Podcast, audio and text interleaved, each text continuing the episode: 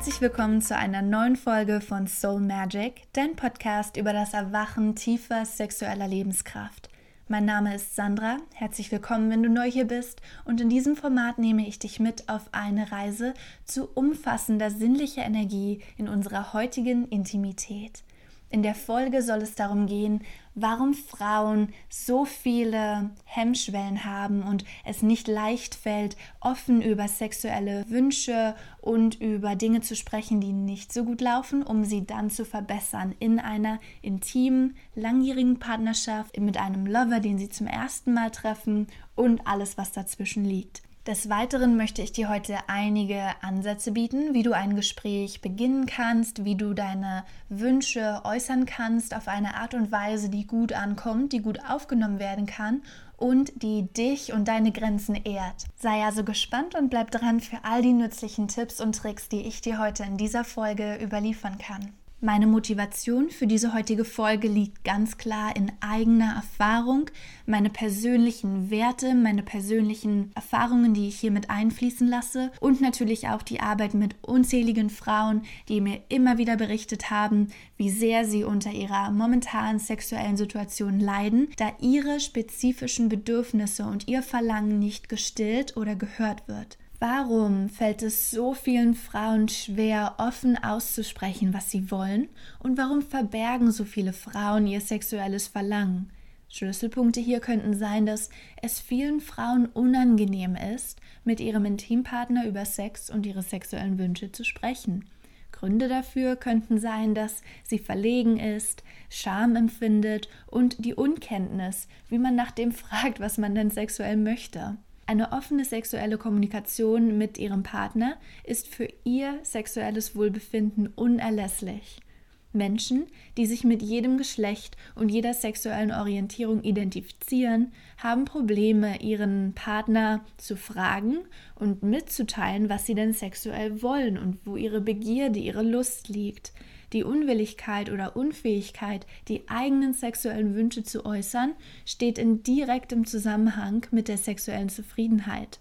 Für einige bleibt Sex ein Tabuthema, selbst mit einem langjährigen intimen Partner. Es ist eine Sache, sexuelle Fantasien zu verbergen und eine ganz andere, sexuelle Wünsche nicht zu äußern. Es gibt hier einen riesigen Unterschied. Sexuelle Fantasien sind Dinge, die Erregung hervorrufen. Aber nur wenn man erregt ist, heißt das nicht, dass man die Fantasie auch in die Realität umsetzen will. Eine Klientin erzählte mir zum Beispiel, dass eine ihrer größten Fantasien und der Weg zu ihrer sexuellen Erregung, sich vorzustellen, wie sie ihren Mann beim Sex mit einer anderen Frau erwischt. In diesem Szenario beobachtet sie die beiden beim Sex durch eine teilweise geöffnete Tür im Schlafzimmer, bevor sie die beiden dann erwischt. Wollte sie das jedoch nicht in die Wirklichkeit umsetzen. Es war nur eine reine Fantasie. Es war ihr sexuelles Verlangen, das dadurch angekurbelt wurde. Es kann sein, dass jemand seine sexuelle Fantasie nicht preisgibt, weil er oder sie die Situation nicht mit etwas verkomplizieren will, das er oder sie nicht verwirklichen möchte. Aber warum sollte jemand ein sexuelles Verlangen, das er ausleben möchte, nicht preisgeben wollen? Und warum sollte sie nicht motiviert sein, das Verlangen in ein sexuelles Verhalten umzuwandeln? Die mangelnde Bereitschaft, sexuelles Verhalten zu offenbaren, ist nicht nur auf Frauen beschränkt. Und dennoch stehen Frauen oft im Mittelpunkt von Diskussionen und Untersuchungen, wenn es um gehemmte Haltungen gegenüber sexuellem Verhalten geht. Sexuelle Skripte sind seit langem die Ursache dafür, dass Frauen sich selbst verweigern, was sie sexuell wollen. Die sexuelle Entwicklung von Frauen hat zu vermeintlichen und tatsächlichen Einschränkungen des sexuellen Ausdrucks geführt. Denn viele Frauen glauben nach wie vor, dass sie keine Autonomie in Bezug auf sexuelle Macht, Selbstausdruck, Vergnügen oder sogar ihren eigenen Orgasmus haben.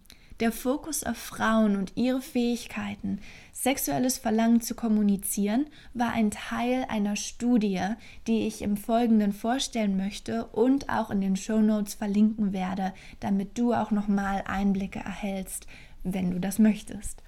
Frauen haben sich entschieden, sich mit ihrem Partner über Sex zu unterhalten, obwohl sie es nicht unbedingt als angenehm empfinden. Zu den Gründen für diese Entscheidung, die häufig die sexuelle Befriedigung einschränken, gehören, dass sie die Gefühle von ihm nicht verletzen wollte. Und das ist tatsächlich das, was ich in meinen Coaching-Sitzungen am meisten höre, wenn es darum geht, warum setzt du keine klaren Grenzen, warum kommunizierst du nicht mit ihm, was du möchtest.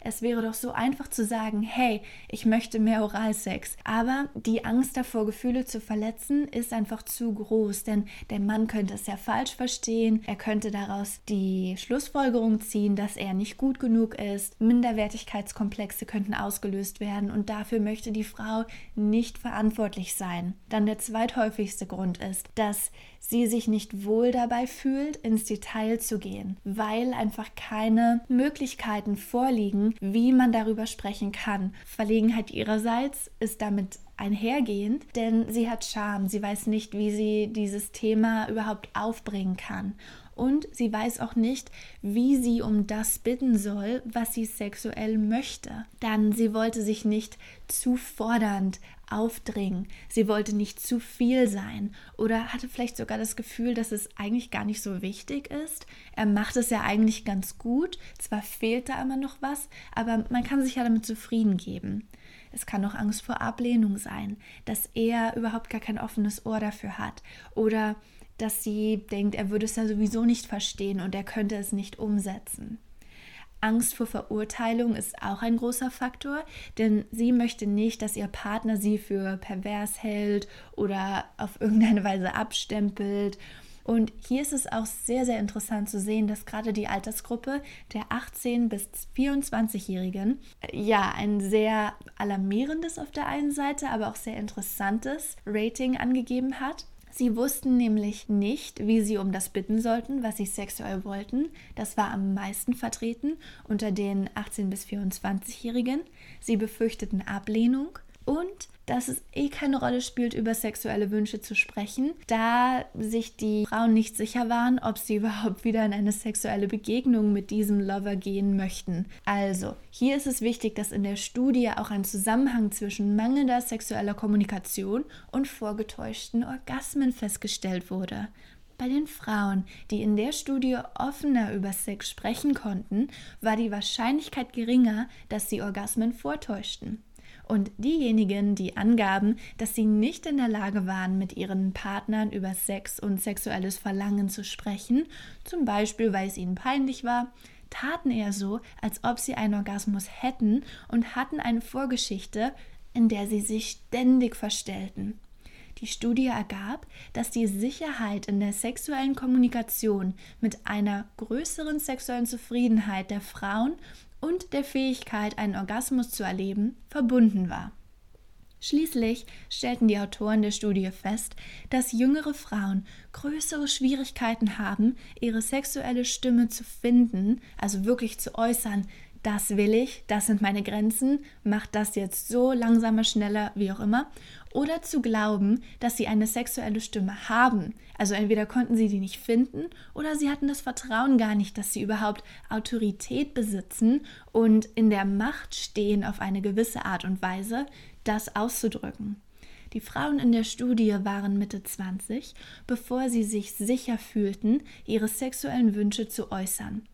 Dennoch fühlte sich eine von fünf Frauen in der Studie weiterhin unwohl dabei, ihrem Partner zu sagen, was sie sexuell wollten, und eine von zehn war nicht davon überzeugt, dass ihr sexuelles Vergnügen für ihren Partner von Bedeutung war. Das sind Zahlen und ja, Prozentsätze, die wow, das ist genau der Grund, warum ich diese Arbeit mache. Das ist genau der Grund, warum ich mit Frauen arbeite, um ihre Weiblichkeit hervorzubringen um ihnen aufzuzeigen, was sie im Leben verpassen, wenn sie nicht in ihrer Macht stehen, wenn sie sich nicht als Göttin zelebrieren lassen, wenn sie ihrem Partner nicht sagen, ich möchte auf der einen Seite von dir gehalten, erobert und genommen werden, aber auf der anderen Seite, ich bin eine Göttin und du verehrst mich genauso und dass sie dann äußern kann, was sie braucht und was sie will. Denn genau das ist der größte Turn-on, ist der, der größte Lustfaktor bei vielen Männern, einfach zu hören, wow, sie ist selbstbewusst, sie steht in ihrer vollen Sexualität, sie weiß, was sie will und sie kann das mit mir kommunizieren. Männer sind da sehr linear, wo Frauen hin und her gehen, über mehr Gefühle sprechen, mehr Ecken und Kanten reinbringen und gerne mal um die Ecke denken, sind Männer einfach Punkt A, Punkt B, klare Linie. Und wenn sie hören von der Partnerin, hey, ich hätte gern, dass du mich mal ans Bett fesselst, mir die Augen verbindest und Federn nutzt, um meine ganzen Sinne mit einzubeziehen. Denn hier besteht wirklich ein direkter Zusammenhang zwischen dieser Zufriedenheit und der sexuellen Kommunikation. Und was für Frauen gilt, wie die Studie zeigt, gilt für alle. Ein offenes Gespräch über Sex mit dem Partner, bevor es Intimkontakt gibt, bevor Kuscheln oder jeglicher Kontakt begonnen wird, erhöht nicht nur die sexuelle Zufriedenheit, das Vertrauen zwischen den Partnern und die Zuversicht, sondern auch die Zufriedenheit in der Beziehung. Denn das gibt wirklich Wirksamkeit der allgemeinen Kommunikation zwischen den Partnern und eine offene sexuelle Kommunikation ist von entscheidender Bedeutung für eine solide Entwicklung des sexuellen Selbstbewusstseins und das allgemeine sexuelle Wohlbefinden. Ich möchte hier besonders hervorheben, dass geringes Verlangen ihrerseits kein Problem darstellt. Und es bedeutet nicht, dass mit ihr etwas nicht stimmt, dass mit ihr etwas kaputt ist oder sie Fehler macht.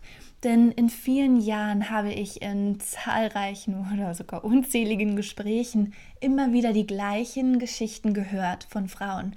Irgendwo in der Mischung aus Elternschaft, Partnerschaft und den Anforderungen des Berufslebens war das Verlangen von Frauen bis auf ein schwaches Flackern abgeflaut. Anstelle von Lust handelten sie aus Verpflichtung, Großzügigkeit oder einfach um den Frieden zu wahren. Was ist mit mir los? fragten viele ihre Ärzte und Frauenärztinnen, um dann verwirrende Antworten zu erhalten. Ihre schwache Libido ist völlig normal, wurde zum Beispiel gesagt. Aber es ist auch ein medizinisches Problem. Es kann von der Antibabypille ausgelöst werden, es kann von verschiedenen anderen hormonellen Schwankungen ausgelöst werden. Es ergeben sich mehr Fragen. Und was ist denn überhaupt normal? Das wird heftig diskutiert. Auch weil die weibliche Sexualität ein großes Gewicht hat.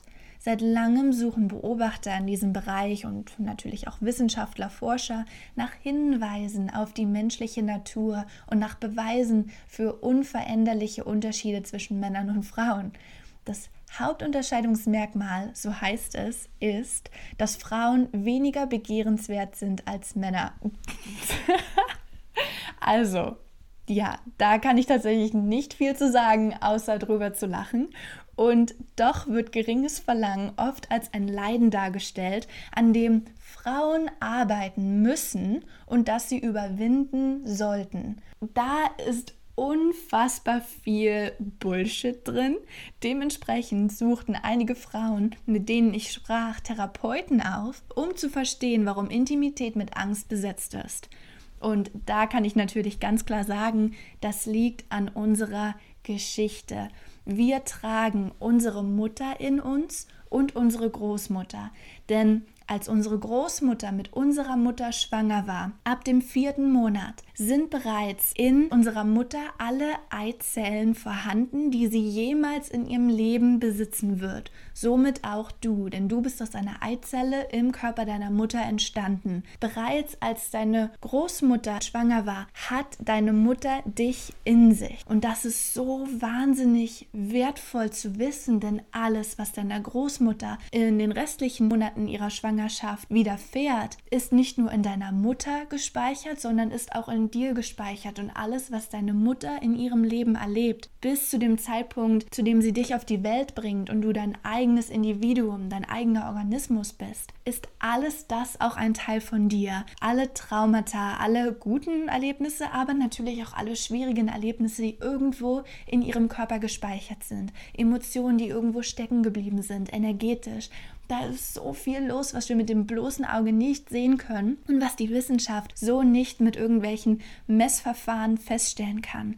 Das sind Dinge, die irgendwo im Raum zwischen uns stehen, aber die so, hm, zumindest mit den heutigen technischen Möglichkeiten, die wir haben, nicht gesehen und gemessen und festgestellt werden können. Es ist einfach nicht möglich. Aber spürst du in deine Intuition hinein, nimmst du tiefen Kontakt auf mit deinem Körper, mit deinem inneren Kind, mit deiner inneren Mutter, diesem Archetypus, dann wirst du ganz klar feststellen, dass es da viel Leiden gibt, dass es da vieles abgespeichert gibt und Frauen dazu zu drängen oder ihnen mitzuteilen, dass da was nicht stimmt, dass ihr geringes Verlangen etwas ist, was sie überwinden sollten, das kann man gleichsetzen mit dem Fakt, dass wenn ein Kind hinfällt und blutet und sich wünscht, dass da jemand auf das Knie acht gibt und die Wunde reinigt und ein Pflaster aufs Knie klebt, dann zu sagen, ach, du musst das einfach überwinden, komm, arbeite hart, push dich da durch, sich einfach nicht emotional und auf einer liebevollen Ebene zu kümmern. Das würde doch keine Mutter machen.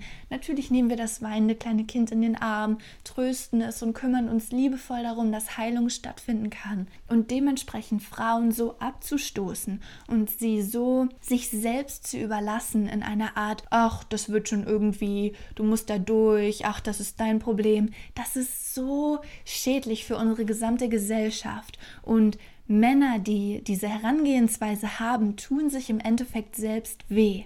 Dementsprechend suchten dann noch einige Frauen, mit denen ich sprach, Therapeuten auf, um zu verstehen, warum diese ähm, Angst oder ja fast schon Panikattacken hochkommen. Andere probierten dann alle verschiedenen möglichen chemischen Mittel aus, von Antidepressiva über Testosteronpräparate, ja, ihr Testosteron nach oben zu bringen, um mehr Verlangen nach Sex zu haben. Einige Frauen legten sich regelrechte Bibliotheken mit Anleitungen zum Aufpeppen zu.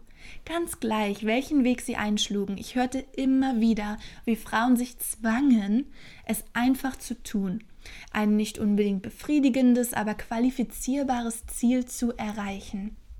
Geringes Verlangen ist eine gesunde Reaktion auf glanzlosen Sex. Als die Frauen jedoch ihr Unwohlsein weiter beschrieben, schien ihr schwindendes Verlangen weniger das Ergebnis einer fehlerhaften Biologie zu sein, als ein Beweis für ein gesundes Urteilsvermögen. Denn wenn der Sex einfach nicht gut ist, wenn nicht darauf geachtet wird, dass sie zum Orgasmus kommt, dass sie Vergnügen und Ekstase erfährt, warum sollte sie das dann weiter wollen?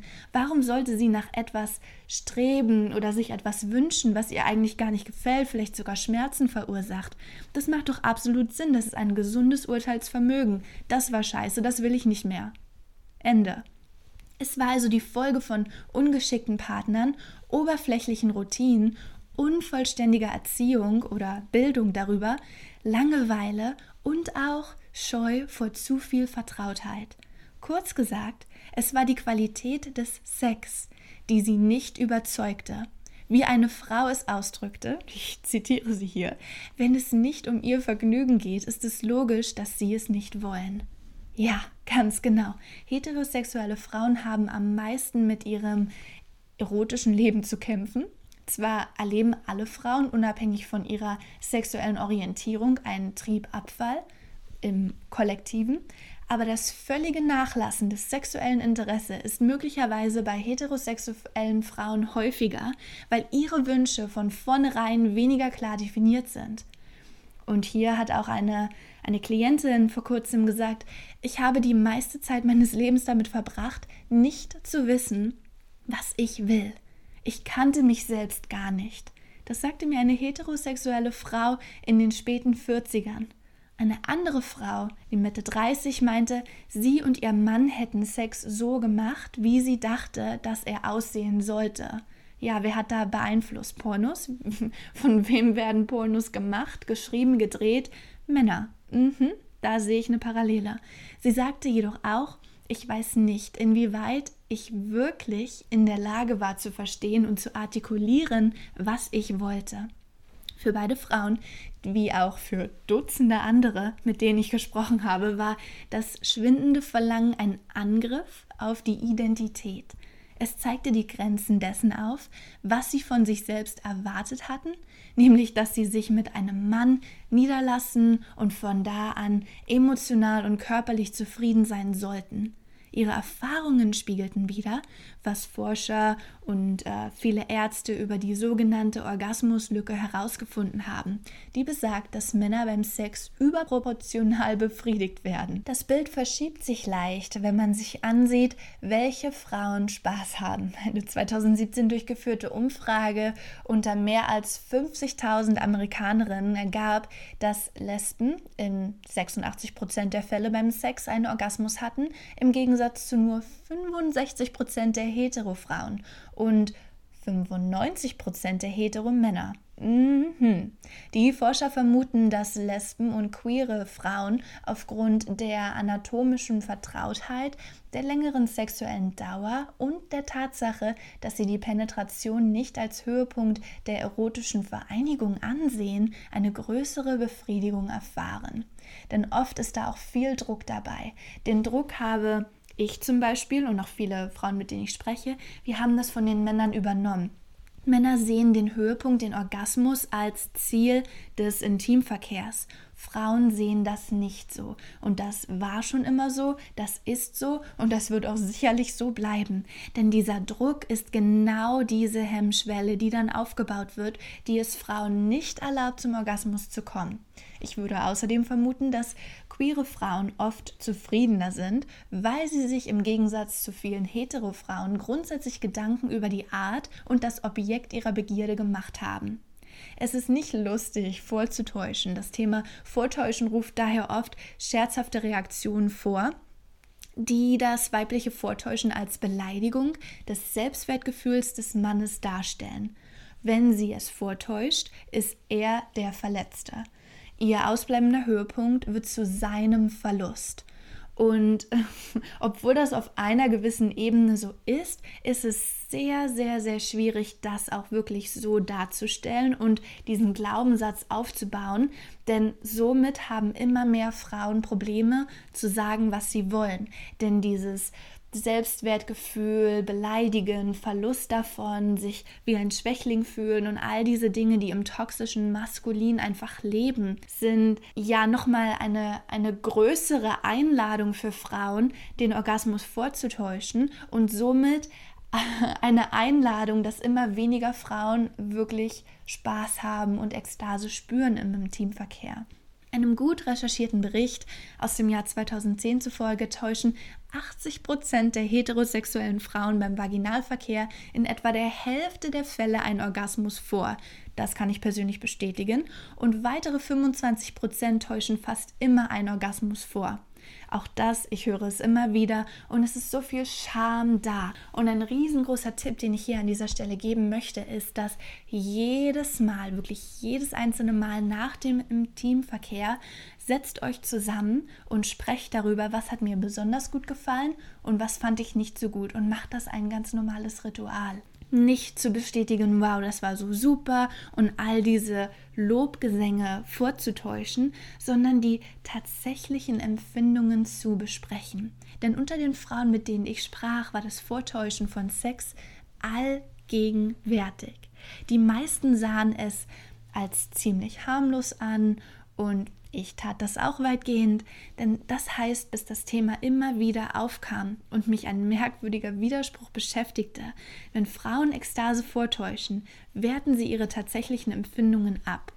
Einerseits ist diese Performance eine Ode an die Bedeutung der weiblichen Lust, an die Erwartung von Männern. Die Erwartung, darauf liegt hier der, der Schlüssel, dass einfach die Erwartung durch bestimmte Perspektiven, die vom Porno, von Filmchen aufgenommen wurden, zu sehr in den Weg geraten und zu sehr stecken bleiben. Und ja, bei Frauen ist das gleichermaßen auch der Fall, dass sie vorhanden sein muss, diese Art der Lust, diese Performance.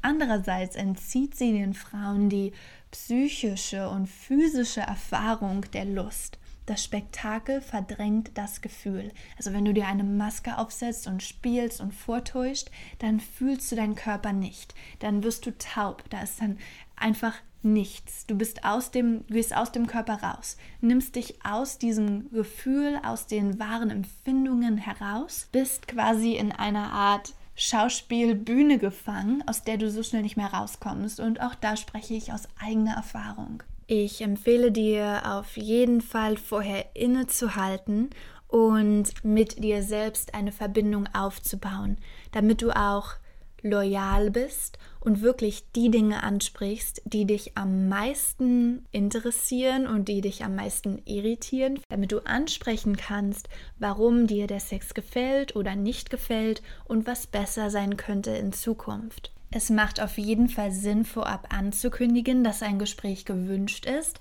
Jetzt natürlich nicht auf diese Weise, hey, wir müssen reden und dann vergehen Tage und der andere ist total ängstlich und macht sich Gedanken und ja, hat schon fast Panik vor diesem Gespräch. Aber einfach einen Zeitpunkt zu finden, also sich einen gemeinsamen Termin zu überlegen, wenn die Terminkalender normalerweise so vollgepackt sind, dass da fast kaum Platz ist, wann und wo das Thema auf den Tisch kommt, damit niemand überrumpelt. Und das ist ja eigentlich der wichtigste Punkt, den ich damit setzen möchte. Überrasch deinen Partner nicht aus dem Blauen damit, denn das kann eine sofortige negative Reaktion auslösen und das wollen wir auf gar keinen Fall. Wir wollen einen Rahmen von Liebe, Verständnis und gegenseitiger Fürsorge dafür kreieren, um die bestmöglichen Rahmenbedingungen hier zu erschaffen.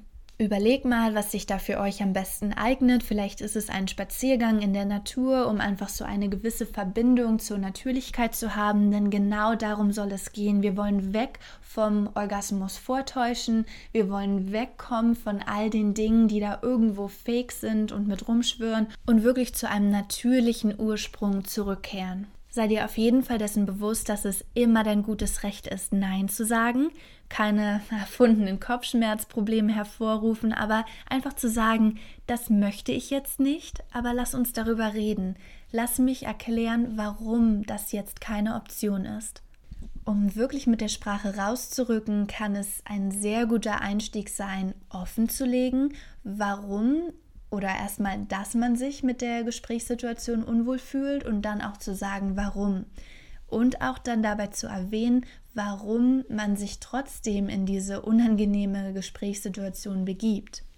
Es geht ja schließlich nicht nur darum, etwas anzusprechen, ein vermeintliches Problem ähm, offen zu legen, aber auch zu sagen, ich möchte daran etwas ändern. Und ebenfalls wichtig ist hier auszudrücken, was man vom anderen erwartet. Ganz egal, ob das nun bedeutet, dass man sich mehr Zeit für ein Vorspiel wünscht oder einfach ein allgemein offenes Ohr des Partners oder dessen Bereitschaft, gemeinsam an diesem Problem zu arbeiten und eine Lösung zu finden, die befriedigend für beide Seiten ist. Sprich auch bitte die Details an. Vor allem, um uns selbst mit unserem Problem nicht alleine zu fühlen, sollten wir alles offenlegen, was wir wissen und was wir nicht wissen. Gibt es zum Beispiel etwas, was dich immer in Stimmung gebracht hat, dir immer sexuelle Erregung beschert hat und jetzt hat sich das geändert? Dann teil es. Warum kommst du nicht mehr zum Orgasmus mit dieser einen Fantasie, mit dieser einen Variante des Rollenspiels? Teile es mit deinem Partner. Dein Partner muss es wissen, um sich darauf einstellen zu können. Denn wenn der Partner es nicht weiß, das ist oft etwas, was uns Frauen widerfährt. Wir haben all diese wundervollen Fantasien und all diese Ideen und wir erwarten dann auf der einen Seite, dass unser Partner die Gedanken lesen kann und dass der Partner weiß, wie er anfassen muss, was er tun muss und ja, dass einfach all diese Dinge direkt schon automatisch vorprogrammiert sind, was aber gar nicht der Fall sein kann, denn unsere Gedanken lesen kann leider niemand. Sprich auch bitte an, wenn du einfach keine Lust mehr auf Sex hast, selbst wenn du nicht genau weißt, warum du keine Lust mehr hast. Auch auf die Gefahr hin, den Partner zu verletzen. Denn ehrlich zu sein, wenn er etwas mit dem Problem zu tun hat, ist ein Schlüsselelement hier. Viele Frauen sagen mittlerweile, ach, es ist irgendwas falsch mit mir, ich habe ein Problem, ich fühle mich, als ob ich kaputt wäre oder nicht mehr so funktionieren sollte, wie ich eigentlich müsste. Und Sexualtherapeuten sehen dann hier, dass da der Wurm drin ist. Das, niemand kann sagen, warum, aber die Frauen machen es sich bequem, in der Situation anzugeben, dass es nicht am Partner liegt. Und dann zu sagen, hey, ich habe das Problem und das ist überhaupt nicht fair. Denn die Wahrheit ist natürlich, dass sie keine Probleme haben, dass alles in bester Ordnung ist, dass noch nie etwas falsch war mit der Frau. Und wenn du das hörst, dann lass mich dir eins bestätigen. Du bist genau richtig so, wie du bist. Alles ist mit dir in Ordnung. Es liegt nicht an dir.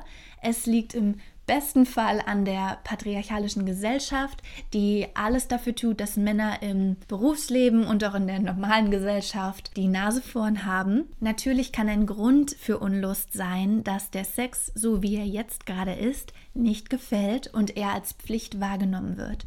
Wichtig ist daher vor allem, dass du lernst, dich selbst zu spüren. Der Mann kann allein, aber auch gemeinsam mit dem Partner daran arbeiten, Sex als eine Möglichkeit wahrzunehmen, Stress abzubauen oder sich zu entspannen. Als etwas, das auch und besonders dann gut tut, wenn wir uns nicht so wohl fühlen, wenn wir nicht auf ein Ziel hinausströmen und den Orgasmus als Kronjuwel ansehen, als etwas, das dann gerade so gut ist, wenn wir uns Zeit nehmen und langsam vorgehen. Und dann machen wir ganz einfach ein Wir draus.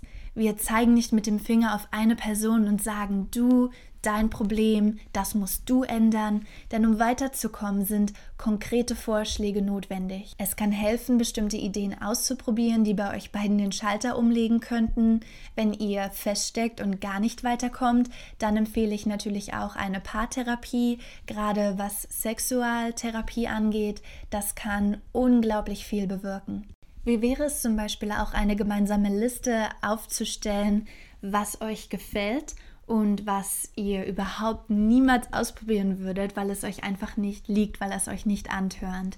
Also hier könntet ihr eine Liste erstellen und sagen, wenn ich gebe oder es dir ähm, offenbare, dann würde ich das tun und das auf gar keinen Fall. Und wenn ich es empfange, also du es für mich tust, was gefällt mir dann? Und auf verschiedene Bereiche einzugehen. Verändert auch gerne eure Perspektive etwas, denn oft ist es als nicht sexy oder verpönt angesehen, wenn man während des Aktes miteinander spricht und sich gegenseitig Feedback gibt. Allerdings ist das das absolut heißeste, was dir passieren kann und einfach langsam zu spüren, was da als Antwort aufkommt. Kommunikation, während ihr Sex habt, ist so heiß, so wichtig und so unfassbar wertvoll für eure Lust, für euer Weiterkommen, für die Regelmäßigkeit. Und lass mich bitte auch eins klarstellen, mit einem einzigen Gespräch wird sich kein Problem langfristig lösen lassen.